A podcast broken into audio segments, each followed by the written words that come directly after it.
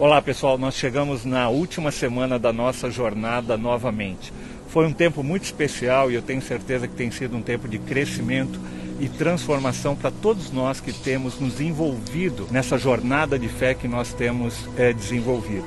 Eu queria hoje compartilhar com vocês um texto que está lá em João capítulo 3, no versículo 16, um texto muito conhecido, que diz que Deus amou tanto o mundo que ele deu seu único filho para que todo aquele que nele crê não pereça, mas tenha vida eterna. Nesta última semana, o tema que nós vamos desenvolver é reviver. E esse texto tem tudo a ver com isso, porque para que nós possamos experimentar realmente um renovo e a transformação na nossa vida, nós precisamos nascer de novo. Nós precisamos permitir que Jesus nasça dentro da nossa vida.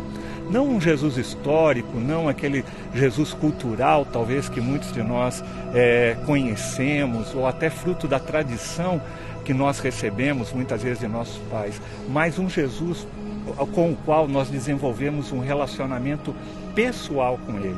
Essa palavra é tremenda, porque ela fala desse amor de Deus, que deu aquilo que ele tinha de mais precioso, esse Jesus, para que ele pudesse fazer é, morada dentro de nós e poder transformar as nossas vidas e a gente experimentar tudo aquilo que ele tem para cada um de nós, não só nesta vida presente, mas por toda a eternidade. Deus te abençoe e foi muito bom a gente caminhar e fazer essa jornada juntos.